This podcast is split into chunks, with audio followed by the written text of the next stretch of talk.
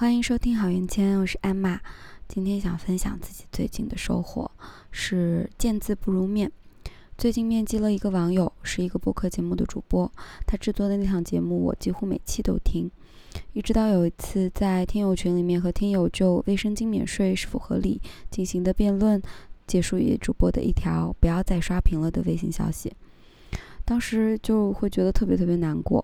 原来自己很喜欢的人类，并不是女权主义的支持者。面基的时候，我跟主播分享了关于那次讨论的感受。意料之外的，对方没有提到自己的立场。他说：“因为线上的讨论是很片面的，很多群后来都沦陷于这样的撕裂。”对，大家真的是随时准备作战的状态，选定立场，准备粮草，随时开战。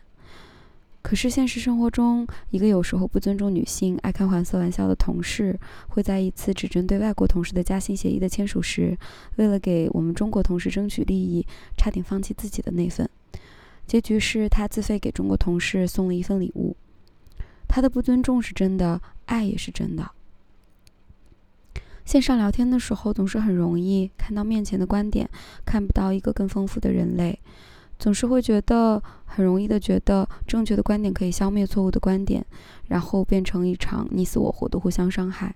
好在人是复杂的，有好多好多的缺点之外，还有爱。这个爱它常常需要人和人面对面，处在共同的三维空间，好像更容易维持它的浓度，像香水一样。好像隔着电脑屏幕，这个爱的浓度就会被其他的东西所遮蔽。电脑屏幕可能像是香水旁边的那颗刚刚切开的洋葱吧，让我们把洋葱拿开，随时准备感受这个以爱为名的香水呀。